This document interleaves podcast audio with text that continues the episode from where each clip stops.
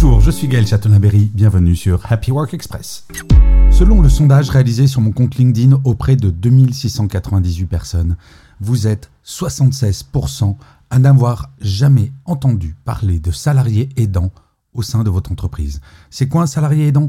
Eh bien, c'est un salarié qui, à la fin de sa journée de travail, doit s'occuper d'un proche, un enfant, un parent, quelqu'un de malade ou qui a besoin d'assistance. Ces personnes, en fait, ont une double, voire triple journée. Et malheureusement, encore aujourd'hui, dans les entreprises, ce sujet est totalement tabou.